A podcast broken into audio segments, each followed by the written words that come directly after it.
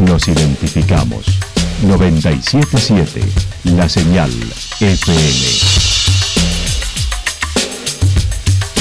Valle de Calamuchita, Córdoba, Argentina.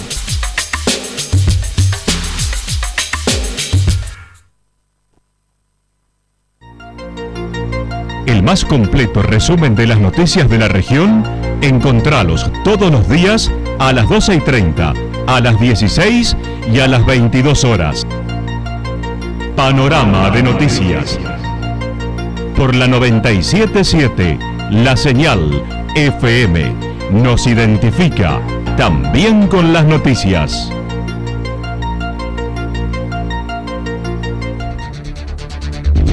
Municipalidad de Villa del Lique.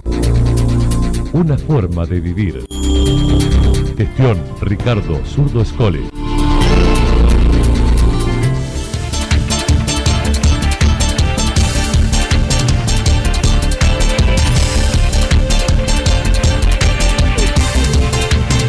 A esta hora hacemos un repaso por la información regional a través de los títulos. Con Puente Nuevo, desde el fin de semana largo reciben al turismo en Villa Mancay.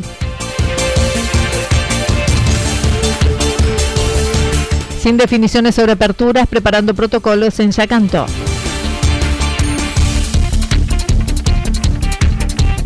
Una traición del propio presidente de partido, dijo la concejal suplente en Villa Yacanto.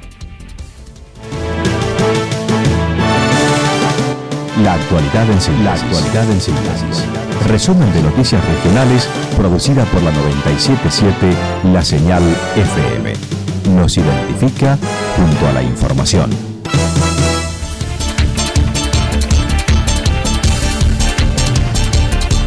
Con Puente Nuevo desde el fin de semana largo reciben turismo en Villa Mancay. Casi un año atrás, las comunas de Villa Mancay y Amboy decidieron reconstruir el puente que el 14 de febrero del 2014 una crecida arrastró la escasa construcción que había hasta el momento, por ello la necesidad de unir ambas comunidades. El jefe comunal de Amancay comentó. Tomamos una decisión que ya había que unir estos los dos pueblos en Ignacio y Villa Mancal. La vialidad provincial puso todo lo que podía, la comunidad regional Alessandri nos, nos colaboró con la pala grande y los camiones de la comunidad, el camión nuestro y una empresa que nos ayudó, bajo todo siempre es el ingeniero de vialidad, ¿no? La inversión aproximada fue de 6 millones de pesos que ya pudieron además recuperar un tubo que la corriente había arrastrado. El miércoles terminaron de colocar cartelería y se aguarda la revisión final por parte de Vialidad Provincial y la inaugurado, inauguración del gobernador de Córdoba.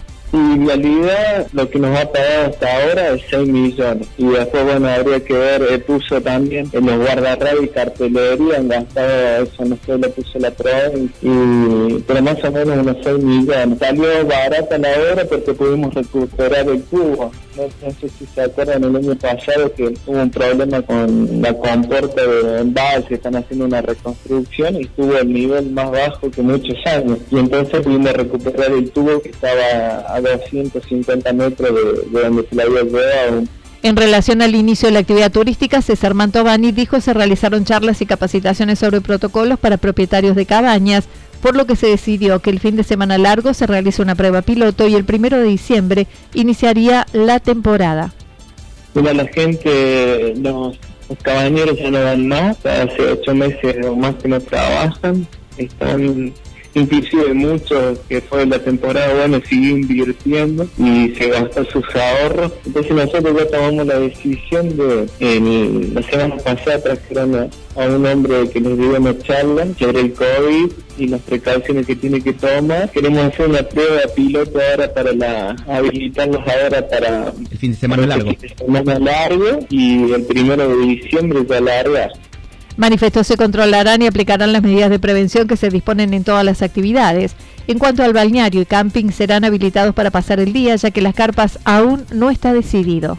Y bueno, tomar la temperatura cuando vienen, eh, dando un protocolo de, aislamiento, de aislamiento de que tomen la distancia social, los comerciantes ya están preparados para llevarle la comida, un tipo de delivery, y bueno, y los que van a comprar, que todo con distancia. Y bueno, de los balnearios, nosotros del balneario todavía el camping únicamente para pasar el día. De las cartas creo que no lo vamos a habilitar este.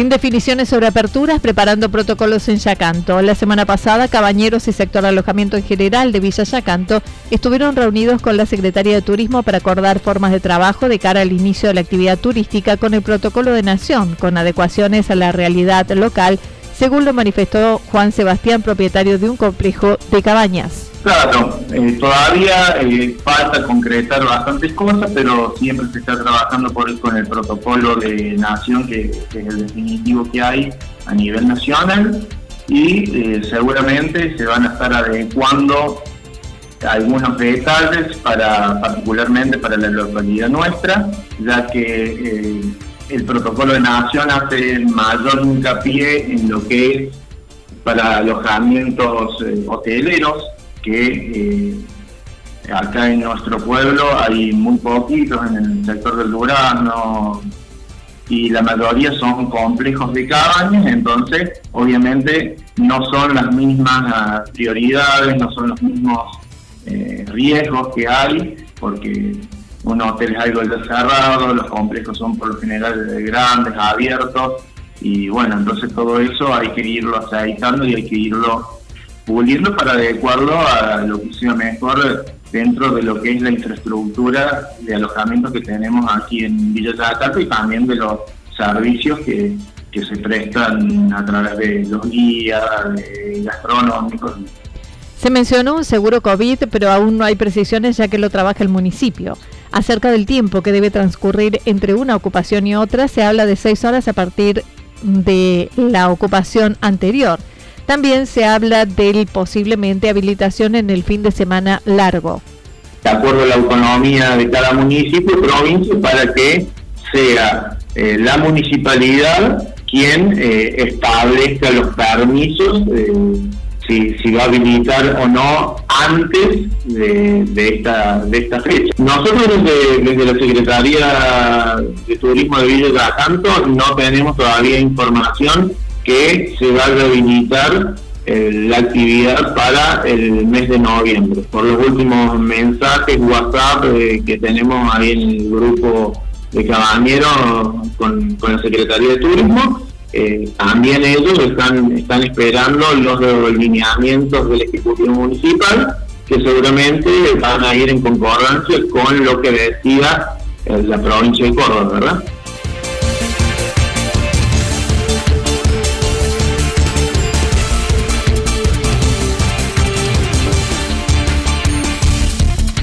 Una traición del propio presidente del partido, dijo la concejal suplente en Villa Yacanto. Ayer se llevó a cabo la sesión ordinaria del Consejo Deliberante de Villa Yacanto, donde se trató la primera lectura del presupuesto y tarifaria 2021.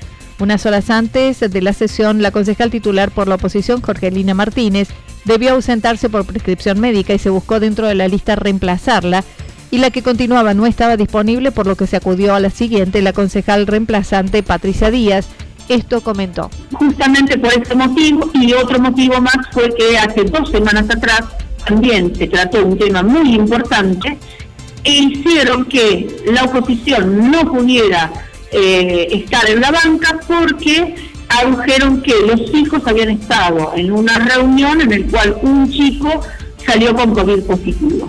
Entonces, siempre en las cosas importantes que se tienen que tratar, sacarnos del medio. En este caso, voy a reiterar, la concejal eh, Jorgelina Martínez eh, no se sentía bien, eh, el médico le pidió, le dio licencia, se trató de seguir como corresponde, buscando a la, a la persona eh, en cuanto a género que cumpliera con, o sea, la persona dentro de la lista que en cuanto a género la siguiera, esta persona no se la encontró, consideró ella llamar al que le seguía el hombre por una cuestión de que como antes había pasado lo mismo, la presidenta fue reemplazada por un hombre, se, supusimos que no habría inconveniente. Cuando se apersona en el lugar, en el Consejo Deliberante, le dicen que no. El presidente del bloque de la oposición intervino y cuestionó la presencia y ante el maltrato verbal presentó una denuncia ante INADI contra el concejal Facundo Martínez. En ese momento se da vuelta nuestro presidente del bloque y empieza a los gritos a decir que esto es una joda, que esto es una, una, falta de respeto hacia la institución, que esto es una falta de respeto hacia él, porque nadie le avisó a él. Primero le digo, no es una joda, o sea, yo no, no dejo de trabajar ni tomo mis derechos civiles como una joda. Estoy representando un pueblo. Para algo me postulé. Y la verdad que me sentí completamente, Anita, ninguneada, completamente desprotegida, porque obviamente el resto de la gente que estaba ahí no iba a, protegerme porque son la compra y los que menos van a querer es que ocupe la banca.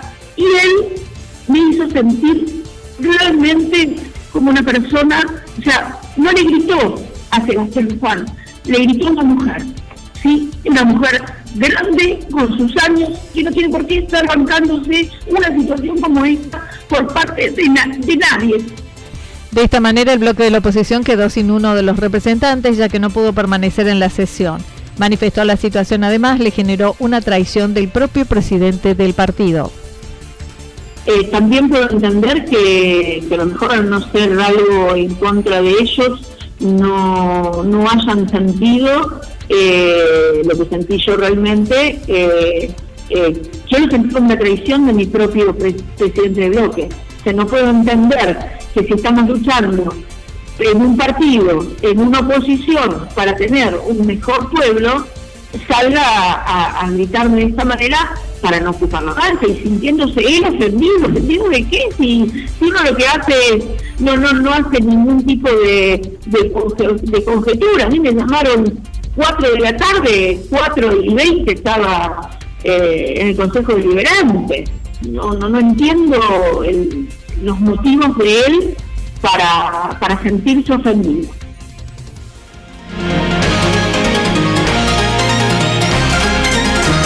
Toda la información regional actualizada día tras día. Usted puede repasarla durante toda la jornada en www.fm977.com.ar. La señal FM nos identifica también en Internet.